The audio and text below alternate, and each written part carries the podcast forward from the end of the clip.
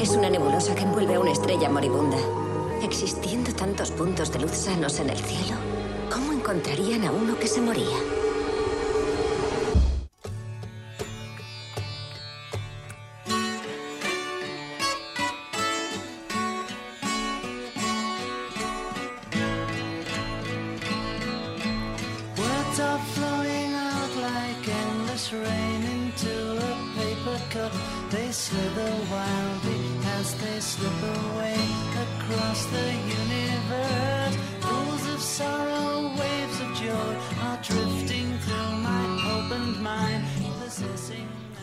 Muy buenas a todas y todos los que estáis ahí al otro lado escuchándonos. Muchísimas gracias por querer comenzar una semanita más este viaje a través del inmenso espacio, a través de las estrellas y con nosotros. Bienvenido, yo soy Emilio García, perdonadme que tenga hoy la voz más cazallosa aún si es posible, pero es que estamos en plena época de alergia y a mí estas cosas me afectan mucho porque soy muy sensible, muy sensible. Como sensible es mi querido compañero que está aquí a mi lado, que está cada día más guapo y más hermoso, que es Pablo Oy, oy, Santos. ¿Qué Estoy tal? florido, eh, como la primavera, bu- buenas tardes, buenas tardes. Eh, eso de cazallosa lo tienes que explicar porque desde luego es la primera vez que lo escucho. Voz cazallosa. ¿Nunca has oído lo de voz cazallosa? Pues es como así. Hola, hola Pablo. Como la del Teniente Colombo, una Eso cosa. es, ahí la una, ahí la una cosa así, por cierto, antes, antes de que sigas, antes de que te me embales, recordar eh, nuestra dirección de correo electrónico que es universo.iaa.es. porque estamos un poquito tristes porque esta última semana no nos ha escrito mucha gente. Y yo me, me- me- me vengo abajo. Y bueno, sí que han visitado nuestra página web, pero escribirnos no demasiado en nuestra página web, que por cierto es, Emilio. Universo.iaa.es. Pues bien, Muy bien, y como no, en la cabina de piloto, nuestra querida Ana Tamayo rivalizando en belleza con las flores. Joder, ¿cómo estoy? Estoy, Bueno, bueno, estoy estás- estás- poeta, es que. estás que, que le echas a todo, a mí, a Ana. salgo, ¿eh?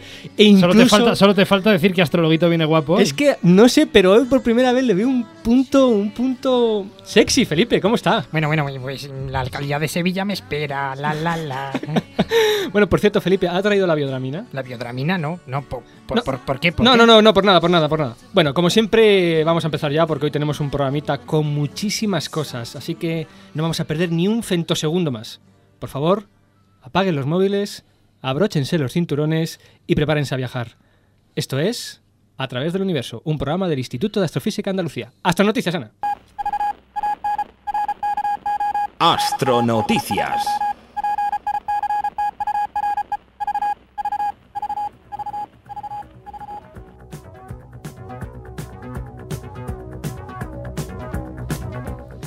El núcleo del planeta Mercurio se encuentra fundido. Pues efectivamente así es. Además, este descubrimiento pues está basado en un truco muy sencillo que usan los cocineros para distinguir si un huevo está crudo o está cocido. Explícame eso. Sí, sí, bueno, basta, basta con hacer girar el huevo y observar cómo se comporta cuando su giro es perturbado o modificado para saber fácilmente si su interior es sólido o líquido, si está cocido o está crudo.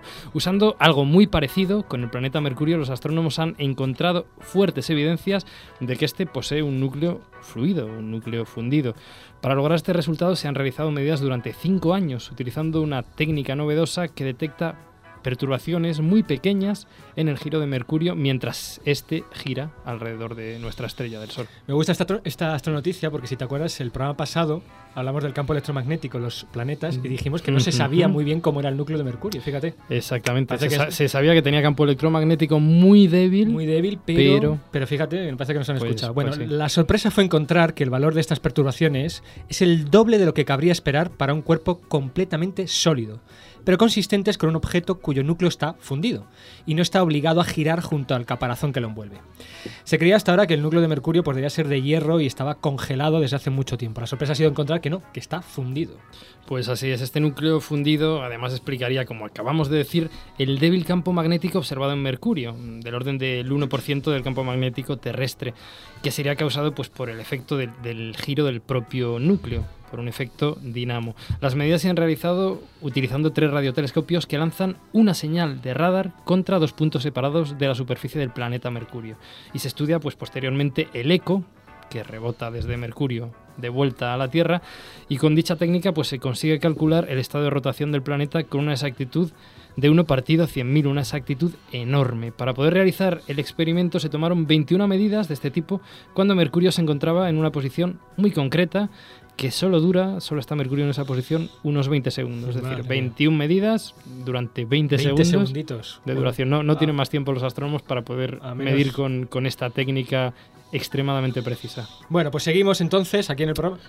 Emilio. Ya me has puesto una cara que ya me has cortado. Sí, sí, ¿Qué sí, pasa? no, no, bueno, eh, no, no te vas a escapar, no te vas a escapar. Aquí hay un concepto muy jugoso. Y bueno, parece que a todos nos suena, ¿no? Sobre todo ahora con lo del carné por puntos y demás. ¿Qué es exactamente eso de, de radar? Ahora, un concepto. ¿De verdad me estás preguntando qué es un radar? Sí, sí, sí. Parece una cosa sencilla, pero a ver si eres capaz de, de explicarte y de explicarnos de manera que, Bueno, que todos lo comprendamos. adelante Ana. Es un dispositivo que sirve para localizar y determinar distancias de objetos basado en la medición del tiempo que tarda en volver un impulso de radiofrecuencia que envía el propio radar una vez refleja en el objeto, el objeto en cuestión. Actualmente el radar puede generar imágenes cuasi reales y cuasi tridimensionales. Ay, ay, ay, es que, claro, es que esta palabra era larga. Es decir, que bueno. tridimensionales. que, que lo que ocurre realmente es que este radar emite una, un pulso electromagnético Exacto. y se refleja en el objeto y vuelve a nosotros. Por cierto, cierto, hay algo que te ha faltado. ¿Qué, de, de qué viene radar? Pues bien, exactamente es el acrónimo de Radio Detection and Ranging. Ranging. Ranging. Ranging. ¿Qué significa? Algo así como... Detección y medición de distancias mediante ondas radioeléctricas. ¿Tú estás seguro que esto significa detección y medición de distancias mediante ondas radioeléctricas? Madre mía, el esto en inglés eh, es increíble. ¿eh?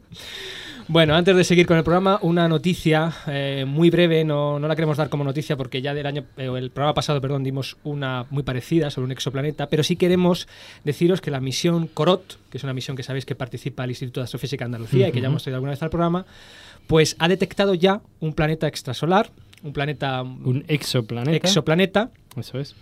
una, uno con tres veces más masivo que Júpiter. Y bueno, quizás lo importante no es tanto el planeta en sí, que conocemos ya muchos planetas de este tipo, sino el hecho de que Corot, mm, recién estrenada y recién lanzada, pues ya se está manifestando como una misión que va a dar muchos resultados en el futuro. Y desde aquí queríamos felicitar un poco a los compañeros del Instituto de Astrofísica de Andalucía que participan en esta misión. Además, a la postre parece ser un planeta tipo rocoso. ¿Qué- ¿Lo has dicho? Sí. no, creo. no, no es tipo No, no, rocoso, es tipo gaseoso. Tipo gaseoso. Es tipo Júpiter. Estaba mal informado yo. Estás mal informado, Pablo. Ay, de verdad, ¿eh? Bueno, consigue- continuamos con... Bueno, ya sabéis que esta temporada lo hemos querido hacer, que hemos querido dar pequeñas pinceladas de ciencia que no son exclusivamente astrofísica o astronomía, ciencias que estudian otras cosas que también están en el cosmos, ¿no, Pablo? Y que hemos llamado... En la sección que hemos llamado El hombre y el cosmos.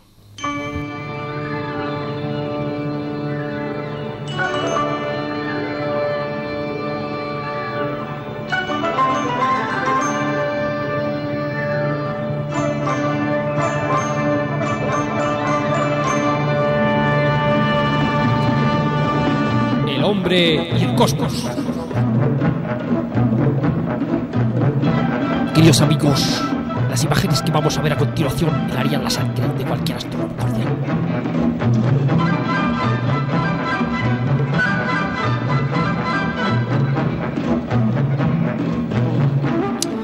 Pues muy bien, en este Hombre y el Cosmos de este mes vamos a referirnos a una noticia que apareció hace muy poquito, hace unas semanas, en el Science American y que, por, por favor, por supuesto, no tiene absolutamente nada que ver con la astrofísica.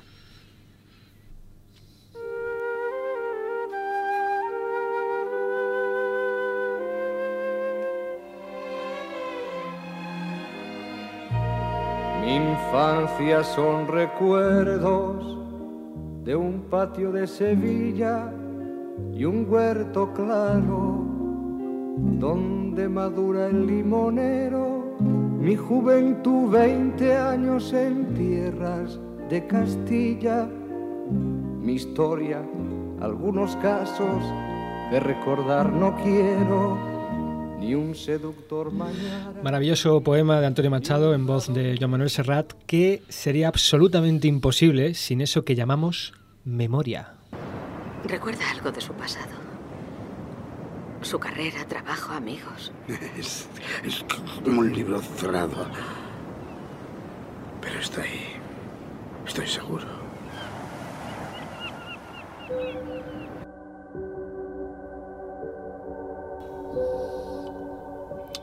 Bueno, pues en nuestro Hombre y el Cosmos de esta semana vamos a hablar precisamente de- del Alzheimer, de, de esa terrible enfermedad que, que nos deja sin una de las pocas cosas que nos quedan al final de nuestros días.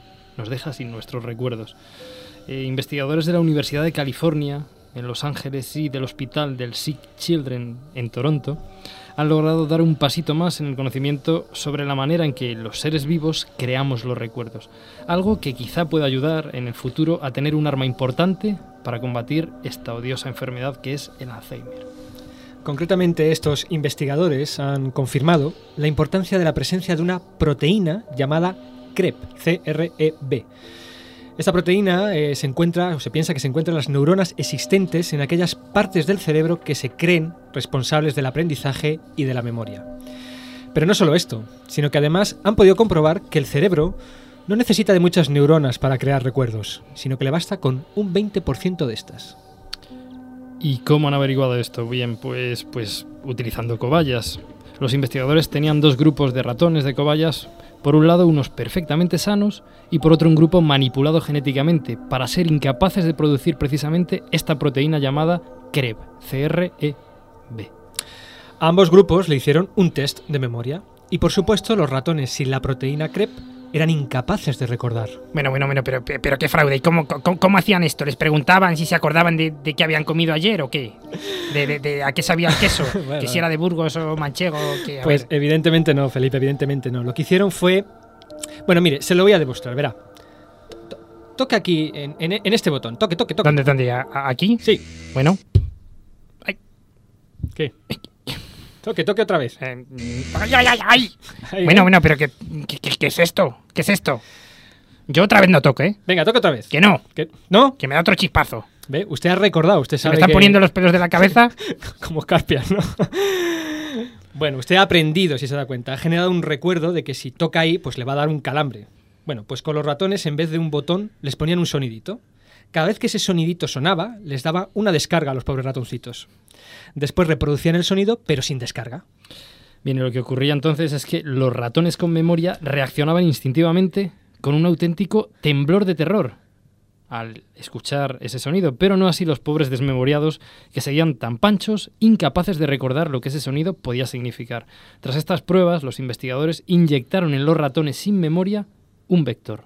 ¿Y eso del vector qué es? Es un buen concepto, ¿no? En genética, un vector es un agente que transfiere información genética por algún medio de un, organismo. un a otro. agente, ¿no? No, no un agente. un agente. Agente. un agente que transfiere información de un organismo a otro. Este vector tenía dos funciones. Por un lado, estimular la creación de la proteína CREB, es decir, la proteína que se piensa gen- ayuda a las neuronas a crear recuerdos, y por otro, dejar un rastro fluorescente en aquellas neuronas que comenzaban o que comenzarían a generar dicha proteína, ¿de acuerdo? Bien, volvieron a repetir el test de descarga y comprobaron que poco a poco nuestros queridos ratones desmemoriados iban rápidamente mostrando la misma reacción al sonido que los ratones normales. Es decir, estaban comenzando a generar recuerdos. ¿Qué hago aquí? No lo sé, dímelo tú. No lo recuerdo. No tengo memoria reciente.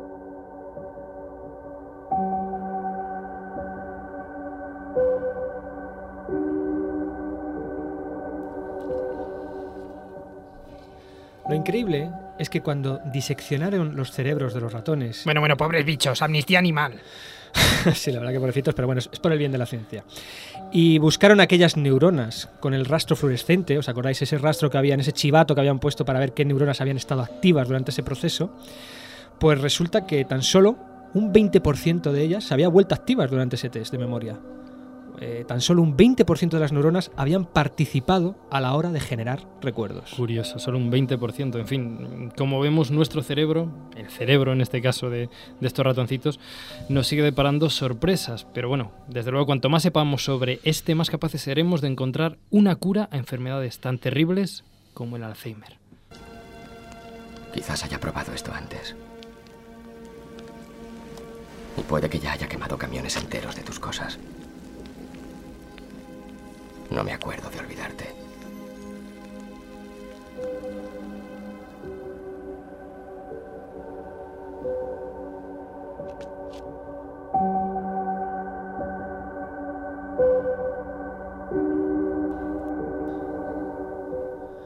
Bueno, ratones, memoria, proteínas, genes, neuronas. Creo que es hora de volver a, a, nuestra querida astrofísica y nuestros queridos astros. Así que vamos ya con nuestro astro tema.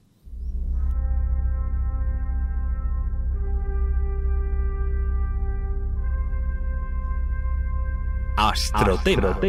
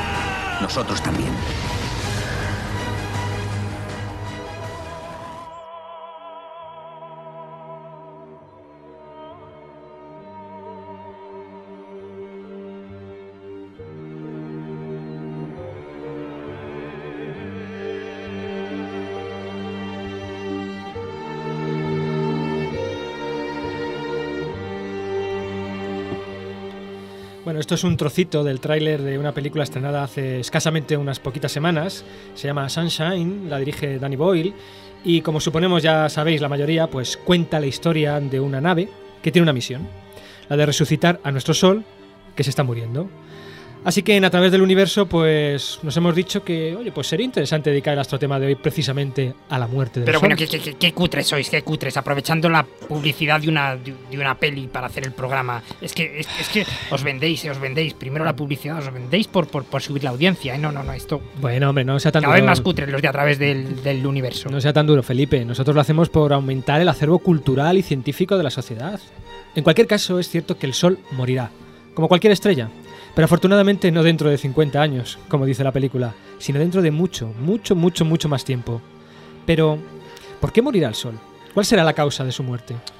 La energía que emite el Sol y que nos llega a la Tierra se genera en el interior de este, en, su núcleo.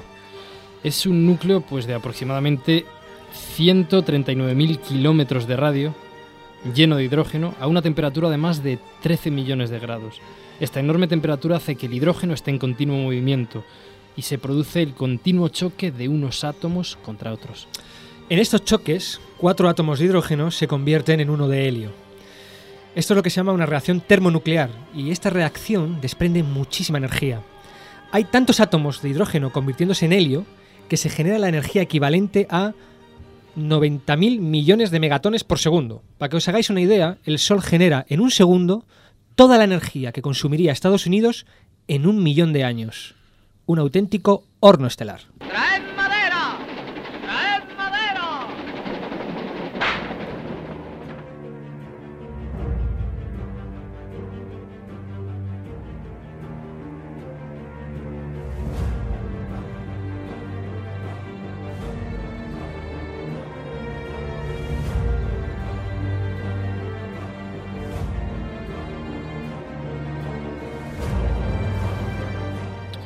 Pues bueno, como parece lógico o razonable, estas reacciones no son eternas, no durarán para siempre y tarde o temprano terminarán. En ese preciso instante el Sol dejará de producir energía y poco a poco dejará de brillar. Nuestro Sol, como estrella que es, morirá. Pero hasta que eso ocurra, nuestro Sol cambiará de aspecto varias veces, es decir, evolucionará.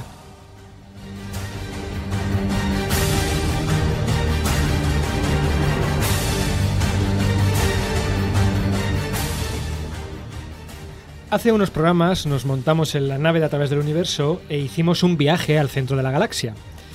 Fue un viaje en el espacio. Pues bien, hoy vamos a hacer otro viaje, pero en el tiempo. Hoy vamos a montarnos en una máquina del tiempo y viajar al futuro. Un viaje que nos llevará a la muerte del Sol. ¿Viajar en el tiempo? Sí. ¿Accediendo a ciencia ficción? No, no, aplicación práctica.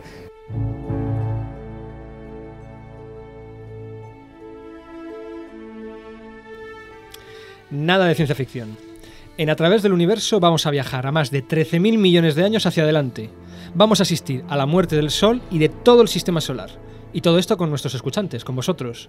Luego regresaremos a tiempo para terminar el programa. que- que- que no, esto es, esto es coña, ¿no? Yo, yo, yo no voy, ¿eh? Yo no voy, que lo mal que lo pase yendo al centro de la... que yo no voy, beba un no- poquito de agua, Felipe, Pero, venga, beba bueno, un poquito venga, de agua. Venga, bebo, be- Beba, bebo, a ver, beba, a ver. beba. Así, así, un poquito más, un poquito más, Felipe. Ay, ay, te- te- te- tengo sed, ha- Un, po- un poquito, así, Felipe, muy bien, muy bien, hasta el fondo, hasta el fondo. muy- Ay, ¿Qué tal? ay, Buena. Me, me- me siento Sí, raro, yo, yo, ¿qué te yo- yo- no sé lo que me pasa, ¿eh? Yo no... me- se, se mueve, se, se mueve, se mueve la nave, se mueve ¿Qué el... Ay, ay, oye, ay, Bueno, ya está, nada. quiero. Nada, nada, nada. Así nos dejará tranquilitos un rato. Bueno, pero como siempre. Deja de reanimarle, Pablo. Si como no, se va, siempre, se como va a siempre. reanimar, déjale. Y ahora que tenemos a, a Felipe Astrologuito ahí tranquilito, dormido sobre la mesa, no sé si te has pasado con, con el Eh, déjale, si estás hasta el final del programa tampoco pasa nada. Bueno, no vamos a hacer, como siempre, este viaje solo, sino que vamos a tener a un experto acompañándonos en el estudio. Se trata hoy de Martín Guerrero del Instituto de Astrofísica de Andalucía. Martín se licenció en Ciencias Físicas, especialidad astrofísica, en la Universidad Complutense de Madrid en el año 1991. Posteriormente se doctoró en astrofísica eh, por la Universidad de La Laguna, Tenerife, en el año 1995. Fue astrónomo de soporte del Observatorio del Roque de los Muchachos en la isla de La Palma entre los años 1995-1998. Después fue becario postdoctoral del Ministerio de Educación y Ciencia en la Universidad de Illinois entre los años 1999-2003.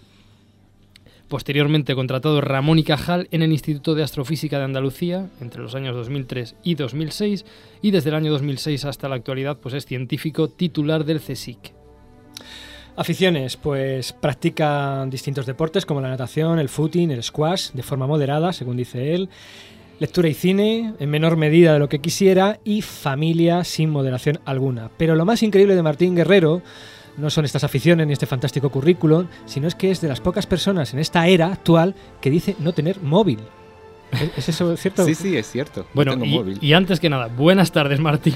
Hola, Que- muy que buenas siempre te me olvidas, Emilio. Es que yo lo del móvil me ha dejado hepatado. Sí, sí, sí. me sí, ha dejado... Yo, yo se lo, lo ¿Tú estás veníamos- seguro que vamos a viajar con alguien que lo no tiene veníamos, móvil? lo veníamos comentando, no sé, bueno. mm, Bueno, en Astrologito fin. además le ha echado el ojo a, un reloj con, con cadena a la antigua usanza que tiene ahí. En fin, fantástico. Bueno, ¿vas a preguntar algo, querido Pablo, o no? Pues sí, eh, una sarta de preguntas en plan ametralladora eh, rápidamente. Una ¿Qué- jartá de preguntas. Una jarta.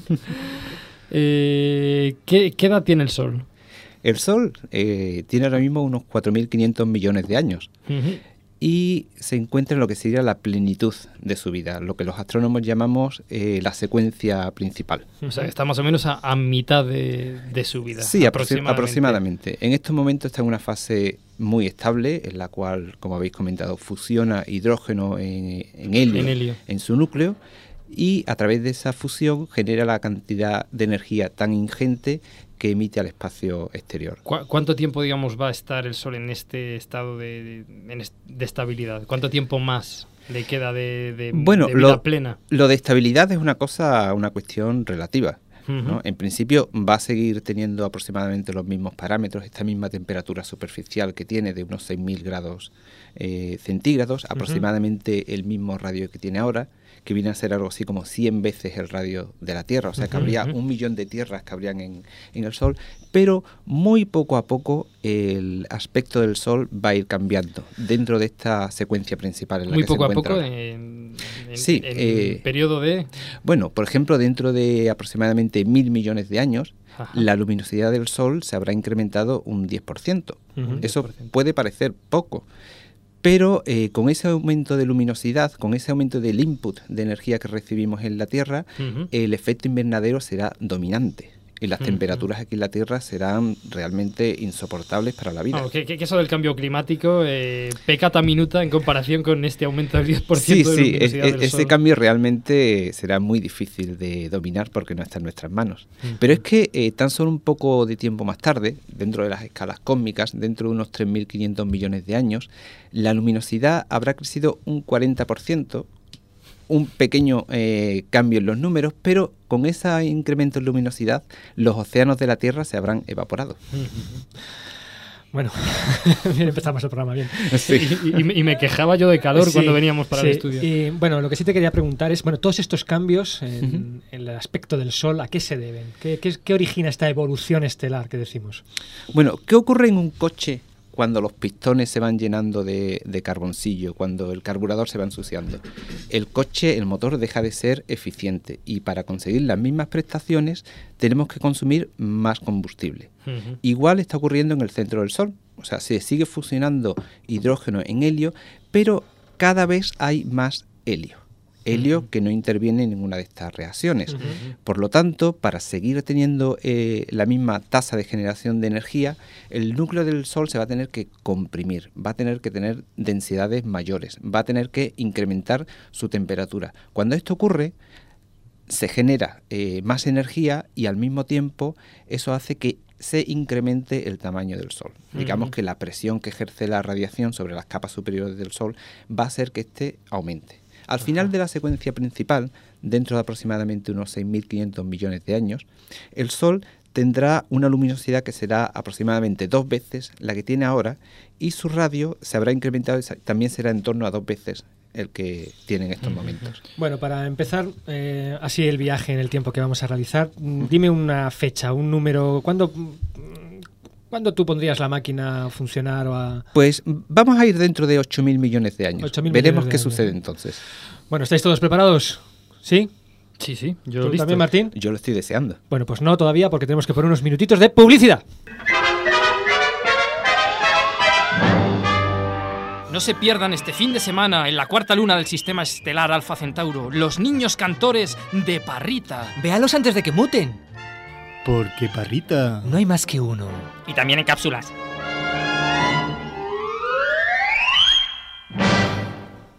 Bueno, Ana, vamos a aprovechar ahora mismo que Felipe sigue groggy, está por ahí roncando. Así que adelante con el viaje. Nos vemos dentro de unos 8.000 millones de años. Venga, ahí dale. Bueno, Bueno, el, el reloj de Martín se empieza a mover. Sí, va muy rápido, mira el reloj cómo muy, va. muy rápido. Coño, se está haciendo de Mira, noche. Mira, De día, sí, sí. Amanece. Madre mía. Uy, qué nevada.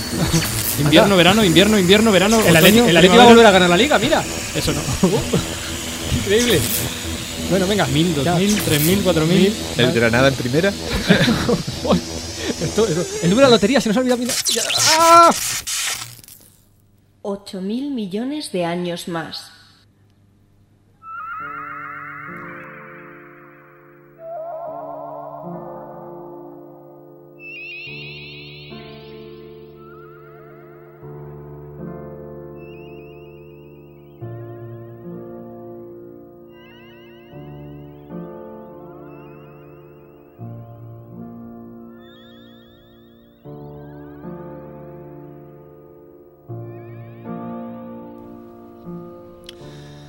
Bueno, pues aquí estamos. En el espacio no nos hemos movido mucho, pero hace ya 8.000 millones de años que salimos del programa. El frío interestelar nos envuelve. Por cierto, mucho más frío que hace 8.000 millones de años. A lo lejos vemos una estrella. Los sensores de la nave de a través del universo indican que no hay confusión posible. Es nuestro Sol.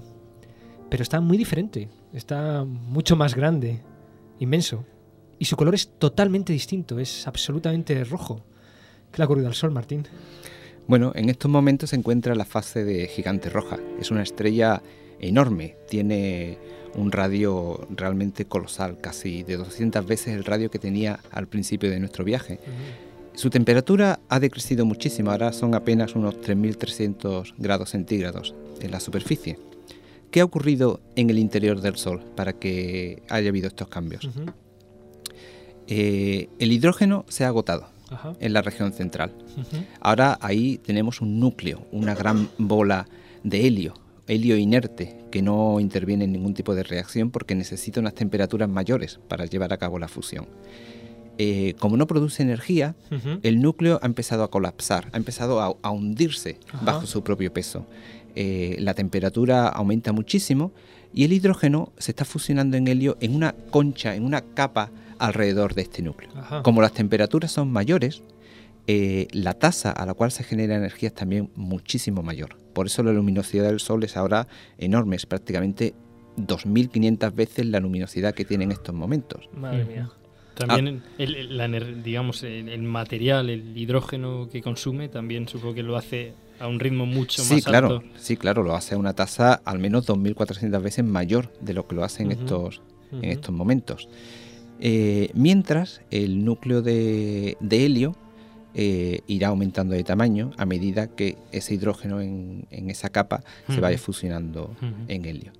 Eh, podemos preguntarnos qué le habrá pasado al sistema solar en estos momentos. Pues sí, ¿no? Yo creo que, que sí, que lo podemos preguntar.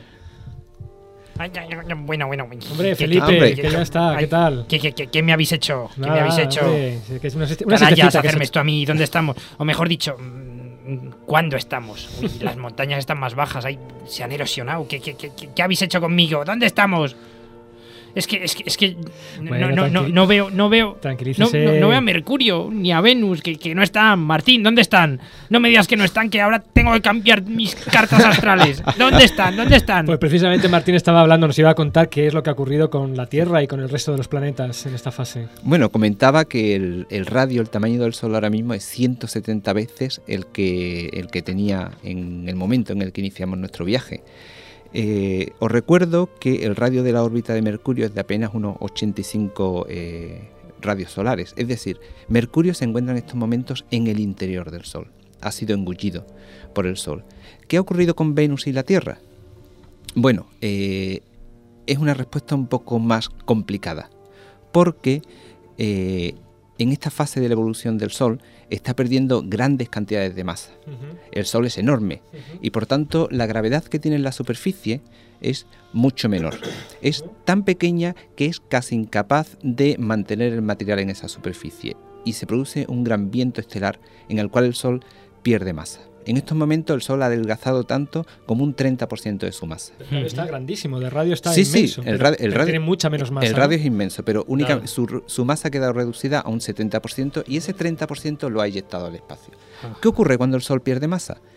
El Sol pierde masa y por tanto la atracción gravitatoria sobre los planetas es menor, con lo cual la órbita de los planetas se aleja del Sol. Pero al mismo tiempo esos planetas se mueven dentro del viento solar, con lo cual van perdiendo una parte de su energía y van haciendo una espiral que acabará cayendo al Sol. Madre mía. ¿Qué pasa? Mira el sol. ¿Qué le pasa? Bueno, bueno, ¿qué, qué, qué- qué es eso? ¿Qué ¿Qué, pasa? es eso? ¿Se está poniendo? Yo no. Cuidado. no. Cuidado. Es- a mí. Se está bajando oye, luminosidad de- ahora, de déjame, repente. déjame las gafas de sol, que no, que, que es que. que, que- Ay, madre mía! ¿Qué me ha dado? ¿Qué me ha dado? ¿Por qué me habéis traído aquí? Si es que. Madre. Se me ha quemado el mechón de pelo este que me había teñido la semana pasada. ¿Estáis bien? ¿Estáis bien? Sí, sí, sí, Todo bien, ¿no? Sí, yo, yo, yo también, yo también. Yo, Bueno, pu- pu- pu- se me agarró pu- astrologuito aquí. Martín, que, A los pantalones. que, que, Bueno. eso, que, que es ese flash que hemos visto del ¿Qué- sol. qué- Perdonad por la sorpresa, os había traído justo el momento en el cual se produce el flash de helio.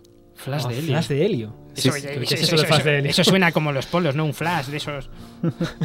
Pero de helio. Sí. Recordad que os decía que el núcleo de helio cada vez se va haciendo más y más grande. Llega un momento en el cual alcanza una masa crítica, una temperatura a la cual se produce la fusión de helio.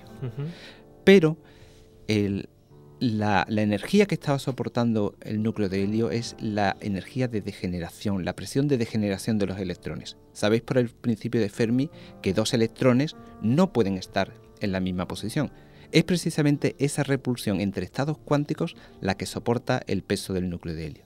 Cuando se inicia la ignición del helio, la energía que se, que se emplea, que viene a ser algo así como de 10 elevado a 10, o sea, un 1 seguido de 10 ceros veces la luminosidad del Sol, se emplea sobre todo en romper esa degeneración en el núcleo.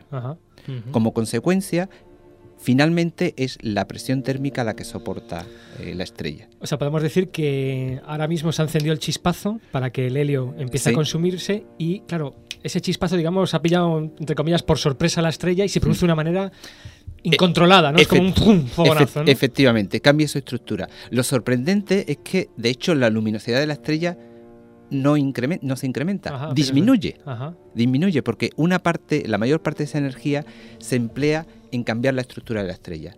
¿Qué ocurre? Donde se estaba fusionando el hidrógeno, ahora se mueve a capas superiores, más frías, y por lo tanto la tasa de producción de energía que la estrella irradia fuera disminuye. Disminuye, pero curiosamente hemos visto ahora un, un aumento brusco, Sí, ¿no? pero si te fijas ahora, la estrella es más pequeña Ajá. y la, lumi- eh, la luminosidad es menor y el color ha pasado del rojo que teníamos antes a un color anaranjado. es La estrella es más caliente. ¿Cómo, cómo afecta entonces esto, este, este Sí. inicio, ¿no? Del, este flash de helio? ¿Cómo afecta a los planetas? Bueno, pues podemos decir que la Tierra ha sido salvada por el flash. Por los pelos, por el Porque flash de sí. helio. ¿Por qué? ¿Cómo una explosión nos ha podido salvar? Si ha sido. Sí, porque e- esa explosión tiene poco efecto en el medio circundante, pero ha reducido el tamaño del Sol. Si la Tierra hubiese seguido eh, en esa fase, el Sol hubiese seguido perdiendo masa y frenando la órbita de la Tierra, hubiésemos acabado cayendo dentro del Sol. Cayendo en espiral. O sea, ¿no? nos ha salvado el flash. Bueno, vaya. Flash, es- en este caso no Flash Gordon, pero fla- fla- Flash de helio. Bueno, Martín, acabamos de ser testigos entonces de uno de los momentos cruciales en la vida del Sol, que es este flash de helio. ¿Dónde nos vamos ahora con la máquina? Bueno, ahora eh, nos vamos acelerando. O sea, cada vez la- las etapas que van transcurriendo son más cortas. La vida de las estrellas va muy lenta al principio, al contrario con las personas, y se acelera hacia el final de su vida. Vamos a movernos simplemente unos 20 millones de años más. Bueno, pues venga, adelante Ana, 20 millones de años más.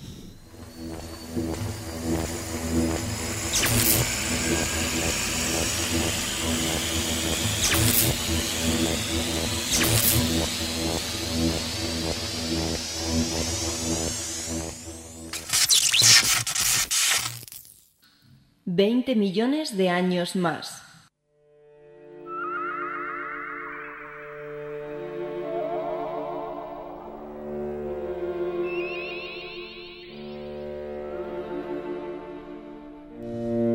Increíble, increíble lo que, lo que vemos ahora desde las ventanas de la nave de a través del universo. Ahora, ahora nuestra estrella, nuestro Sol está aún más grande y aún más luminosa. Es, Bueno, que es- es impresionante. Es impresionante. ¿Qué, qué- qué ha ocurrido aquí, Martín? Bueno, volvemos a caer en el mismo tópico de antes. Eh, el, el helio que se fusionaba en el núcleo del Sol eh, se ha consumido completamente. Ahora tenemos un núcleo de carbono y de oxígeno. Y tanto helio como hidrógeno se fusionan en capas concéntricas Ujú, eh, alrededor de ese núcleo. La estructura de la estrella de nuestro Sol es una especie de cebolla Eso es. con diferentes Ujú, capas. claro. Tenemos ese núcleo inerte de carbono y oxígeno. Ahora, digamos, helio- el helio se está transformando en carbono y ese carbono está inerte en el núcleo. Inerte en el núcleo, efectivamente. Alrededor hay una conchita, una capita de, de helio, precisamente De helio, quemándose sí. en carbono, y, Y por, por encima, encima, sí. la de hidrógeno en helio. ¿No es así? Es una estructura de la- capas totalmente. La estrella del Sol eh, ahora arranca la mayor parte de su energía de la fusión de hidrógeno, como en todo, en todo momento, perdón. Pero como la fusión del hidrógeno está cada vez más y más afuera.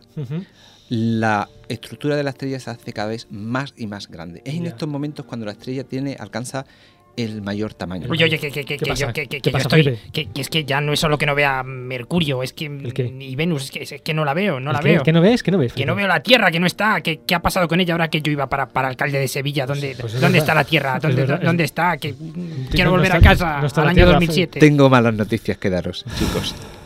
¿Qué ha ocurrido? Eh, durante esta fase la estrella ah, pasa por unos momentos que se llaman de pulsos térmicos. Hay unos nuevos flashes de helio. El hidrógeno simplemente va generando helio y el helio cuando se empieza a, fusionar siempre lo hace de forma violenta. Se produce ese flash de helio. Eso hace que aumente la luminosidad y aumente eh, la temperatura De forma brusca. de forma brusca. O sea, También el radio de la estrella. Esa explosión que hemos visto ahora se va Sí, a repetir. se va a repetir, sí, se va a repetir de forma periódica, aproximadamente cada 100.000 años, Ajá. en una explosión muy corta que dura entre unos 200 y 400 años. En esos momentos, la estrella aumenta muchísimo de radio durante un periodo de tiempo muy corto y la primera vez la Tierra fue capaz de soportarlo. Se Ujú. En la atmósfera de la, del Sol. Pasó a través de él, perdió una parte de su energía, pero fue capaz de aguantarlo. Ajá. En el segundo, lo siento, Ya la Tierra no ya- pudo sobrevivir. Ya no Perdió muchísima energía, acabó haciendo una espiral que acabaría en el núcleo del Sol. O sea que el Sol en su muerte nos, ha, nos se ha llevado por delante a nuestro querido planeta azul. En fin, Si te sirve de consuelo, Marte sí sobrevivirá. Marte y los Está, Júpiter, está, Saturno, sufi- etcétera. está suficientemente lejos. Bueno, bueno, una, una alcaldía en Marte a lo mejor. Bueno, es cuestión. Bueno, como, como has dicho que va a haber nuevos flashes de helio, de helio, mejor vamos a avanzar un poquito más. Así que vámonos unos 400.000 años en el tiempo.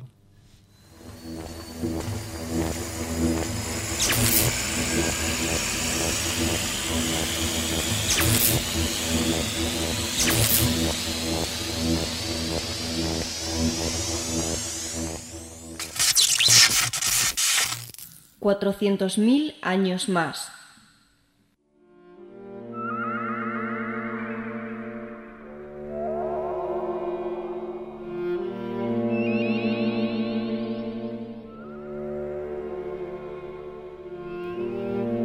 Esto, esto, esto es increíble, esto es impresionante. Ahora, donde antes, donde antes estaba el sol, ahora, ahora podemos ver una inmensa nebulosa de gas de distintos colores. Es como un gigantesco arco iris de, de- de- de gases. Sí. Martín, ¿nos puedes explicar qué, qué es, que ya- esto que ya- estamos ya viendo? no vemos ¿Qué- un punto como antes un disco, ¿no? Ahora es o sea, un- hay, hay, hay- una especie de, Nube, de- ¿no? aro, ¿no? Una especie como los aritos estos que se hacen con que hacen los indios con, el- con la pipa de la paz. Haz, haz unas fotos para poner en la web. Sí, sí, sí. Ah, muy bien, ahí Ma- está. Martín, ¿qué, qué es esto que estamos viendo? Es el ¿Qué- último, qué- el qué- último regalo que nos hace el Sol. Es una, último regalo. Sí, es una nebulosa planetaria. ¿Y qué, y qué ha pasado con el Sol con final- finalmente ha eyectado la envoltura que tenía, no ha sido capaz de, de retenerla y se está disipando en el espacio. Lo que vemos en el centro, si te fijas, de la nebulosa planetaria, de esta, de esta gran nebulosa de, de gas ionizado, es una estrella muy caliente. Es lo que fue el núcleo de carbono y oxígeno O sea, del Sol. Esa nube inmensa que vemos es el, el cadáver, ¿no? De lo que Sí, antes, efectiva- a lo que antes efectivamente. rodeaba Los al- restos. al núcleo, ¿no? Sí, lo que fuera la envoltura de, de la estrella en sus últimas fases. Bueno, de hecho se llama nebulosa planetaria. ¿Esto qué pasa? ¿Que mm, se van a formar unos planetas ahí? ¿Qué tiene que ver esto con los planetas? Pues no tiene que ver nada, pero en astronomía, como en, en- en muchas facetas de la vida, utilizamos términos de forma tradicional.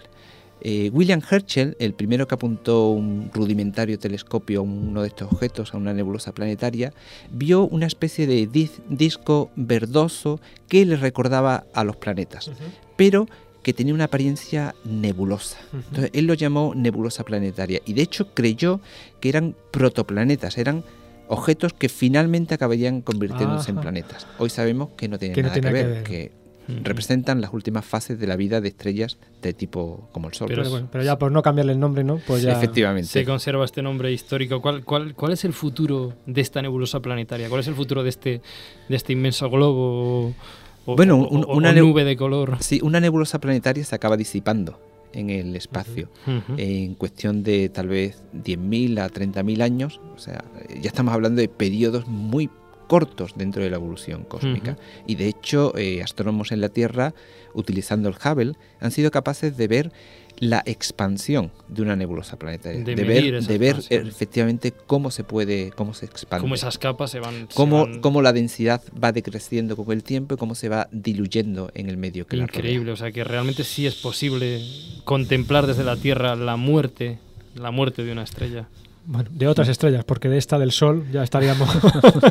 Pero de otras sí podemos verlas. Bueno, pues vamos ya a dar el último salto. Yo Sí. creo que en total vamos a dar un salto de unos 13.000 millones de años desde el nacimiento del Sol para ver ya su última fase, lo que queda del Sol. Adelante, Ana.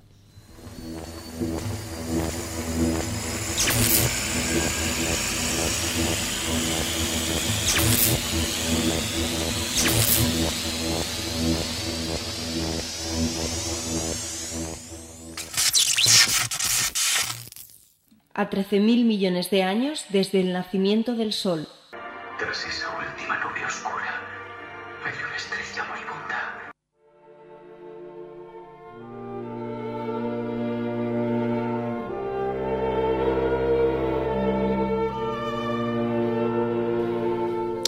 Pues efectivamente, toda esa nebulosa planetaria se ha disipado ya, no queda nada y solo vemos un puntito blanco que a mí me recuerda mucho pues a lo que hemos hablado en otros programas, a una enana blanca. Oye, oye, eso de las enanas blancas, eso era- Sí. eran las que estaban compuestas de diamante, ¿no? Vamos a acercarnos. más o menos, Me he traído aquí un, un- un rastrillo y un- una pala, un cubo, a ver si, si, si rasco un poquito y me, Lo siento, me- y Felipe, me vuelvo siento, rico. pero tengo que rico. decirle, tengo que decirle que tenemos Diamante. prohibido interferir con el futuro. No podemos hacer nada Bueno, más pero que un mirar. poquito, lo siento. un poquito, unos- kilos nada. de diamante de Nada, enana blanca. Nada, nada.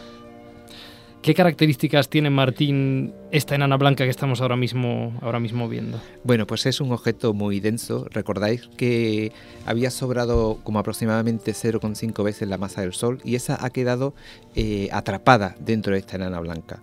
El radio es aproximadamente el radio de la Tierra, con lo cual la densidad de un, de un centímetro cúbico, de una cucharadita, sería algo así como de 100.000 gramos.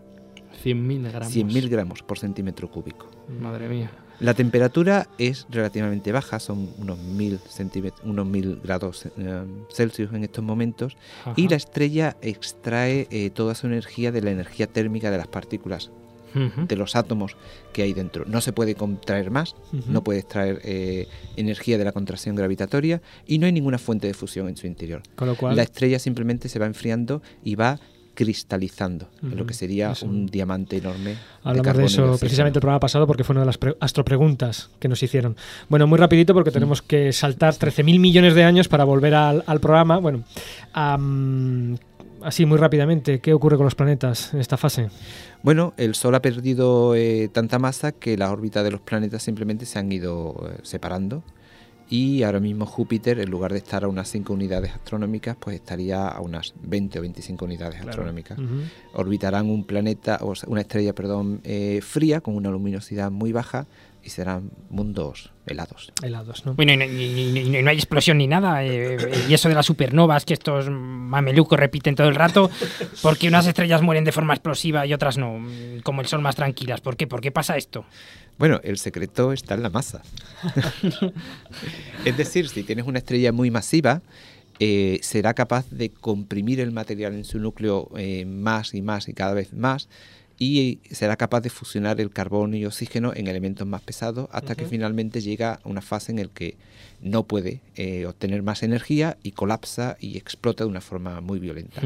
Para las estrellas que tienen la masa como el Sol o que tienen no más de ocho veces la masa del Sol, acabarán su vida como nebulosa planetaria. Un apunte importante, eh, esa explosión de supernova que ya hemos hablado muchas veces no tiene nada que ver ni en- ni cuantitativamente ni cualitativamente con el flash de helio que hemos hablado, ¿no? con esa explosión que hemos sido testigos. ¿no? No, no, no. El flash de helio, aunque genera grandes cantidades de energía, pero en su mayor parte es atrapada por la estructura de la estrella. En una Ajá. explosión de supernova es eh, toda la estructura de la estrella es destruida en la propia explosión.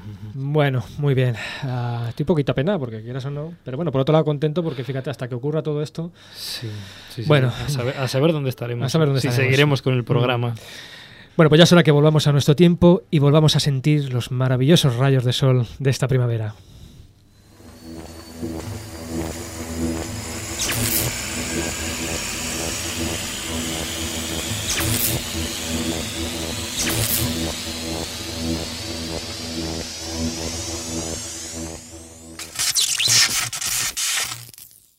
Año 2007.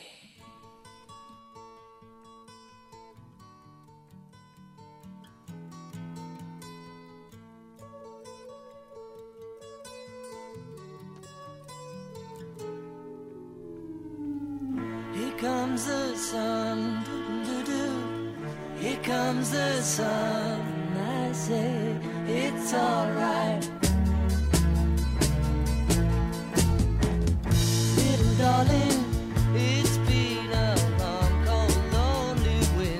Oh, qué maravilla, qué maravilla de sol, Pablo, ¿eh? Pues increíble, increíble el día que hace hoy Ay, voy a quitar la camisa para ponerme bonito. en la Tierra. Oh, fantástico. Bueno, bueno, bueno, estoy vivo, estoy vivo. ¿Eh? ¿Cómo no ha sido para tanto, Felipe? Me voy a la alcaldía de Sevilla. Voy a llamar ahora mismo al alcalde. Bueno, lo que sí vamos a ver es un reportaje fantástico que ha hecho nuestro querido A reportero. escuchar, a escuchar. mejor dicho, a nuestro querido reportero urbanita que ha salido ahí a la calle, como siempre, al pie de los caballos, a, preguntar, a preguntar a la gente, bueno, usted sabe que el sol se va a morir y, y usted dónde piensa que vamos a estar por entonces. Ahí está un reportaje único de nuestro querido reportero urbanita.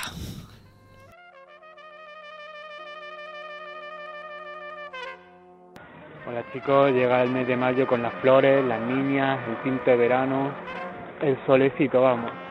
Pero digo yo, ¿y cuando se apague el sol? ¿Qué va a pasar aquí con el chiringuito? Niño, ¿me trae una cerveza? Da alegría pasar, toda la gente sale a la calle.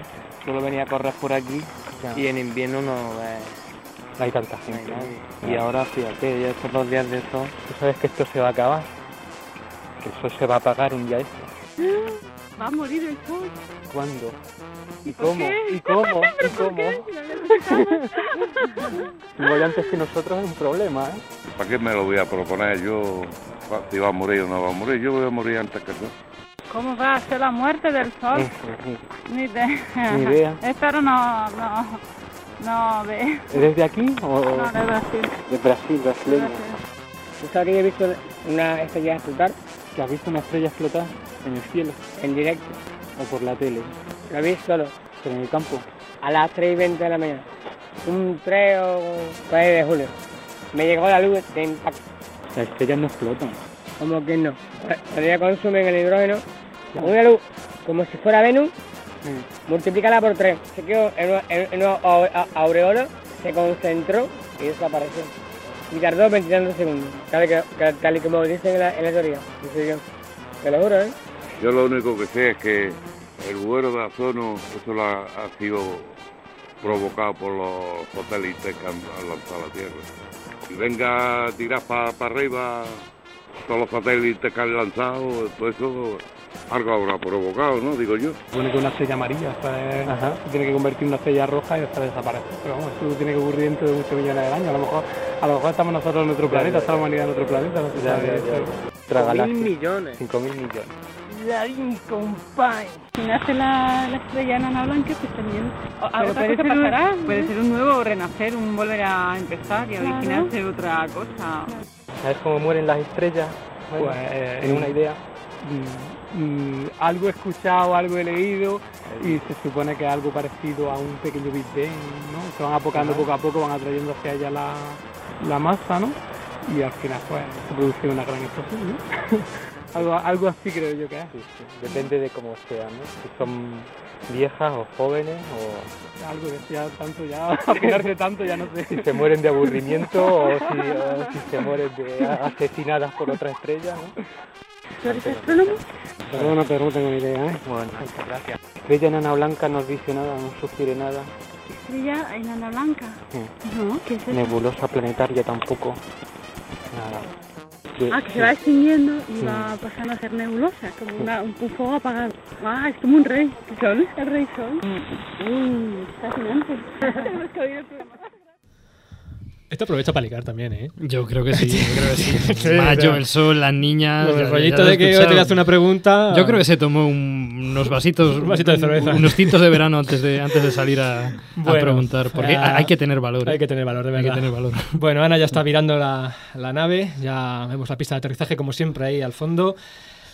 Martín Guerrero, muchísimas gracias. Ha sido un viaje en el tiempo absolutamente fascinante. Gracias a vosotros por haberme Vuelve traído aquí. cuando quieras. Prometemos no llevarte tan lejos en el tiempo y dejarte más, más tranquilito en, en bueno, la esa, época e- actual. esa máquina en el tiempo tiene, tiene su poderío. ¿eh? Está te, bueno, per- no, te no. permite estudiar una estrella en todas sus fases. No, ¿qué cual ¿Qué diablo? es- Lo que te permite ver el número de la primitiva. Ah, eso también, claro. No, cuente- no cuentes cómo funciona. No cuentes cómo Esto es funciona. top que secret, esto ¿eh? es secreto de a través del universo. Es- Está tranquilos. Bueno, como siempre, regalarte la canción, que en este caso es de Sarah McCallaghan, se llama Into the Fire, y me o sea, ¿de- gustaría... de quién, de quién, de Sarah? Sarah McCallaghan, ¿no era así? Sarah Sí, McCallaghan, sí. Into the Fire, lo ha dicho Wow. él, ¿eh? Pero me gustaría que contaras muy brevemente el por qué has elegido esta canción. Bueno, el título de la canción es eh, Dentro del fuego. Y, y la letra dice algo así como que miraré al sol hasta que su luz deje de cegarme y me sumergeré en él y mi cuerpo lo alimentará. Ahí queda eso, Sarah McCallaghan.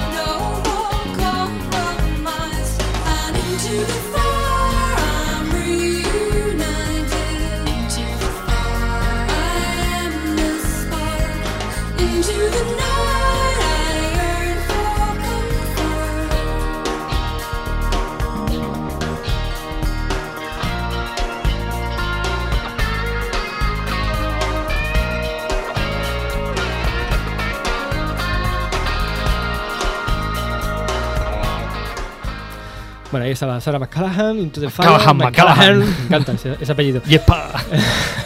y bueno, unos segunditos para deciros que el Observatorio de Sierra Nevada, perteneciente al Instituto de Astrofísica de Andalucía, ya está preparando eh, visitas guiadas para este verano, ¿no, Pablo? Pues esa es nuestra astrocita muy rapidita de esta semana. Los meses de junio, julio y agosto se podrá visitar el Observatorio de Sierra Nevada.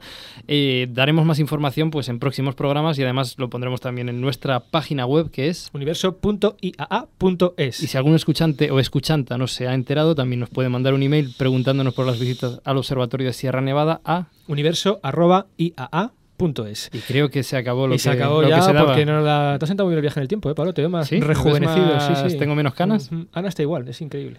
Estupendo. Es que estas- Bueno, un besazo para todos y nos vemos. Y yo quiero mi sección, ¿eh? Quiero mi- yo- lo que me habéis hecho pasar, mi sección, mi sección. Esto sí que es romántico. Fijaos qué puesta de sol. ¿Puesta de sol?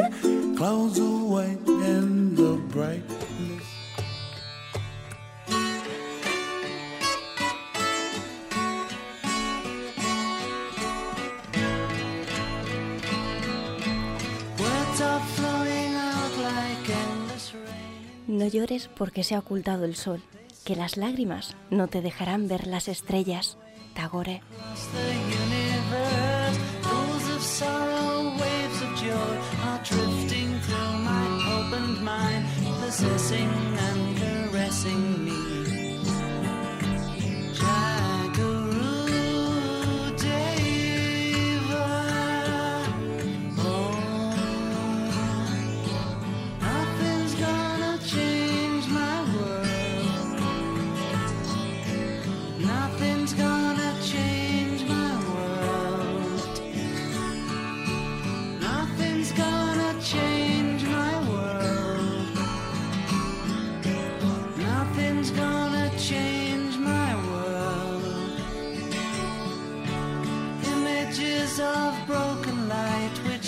Before me like a million eyes.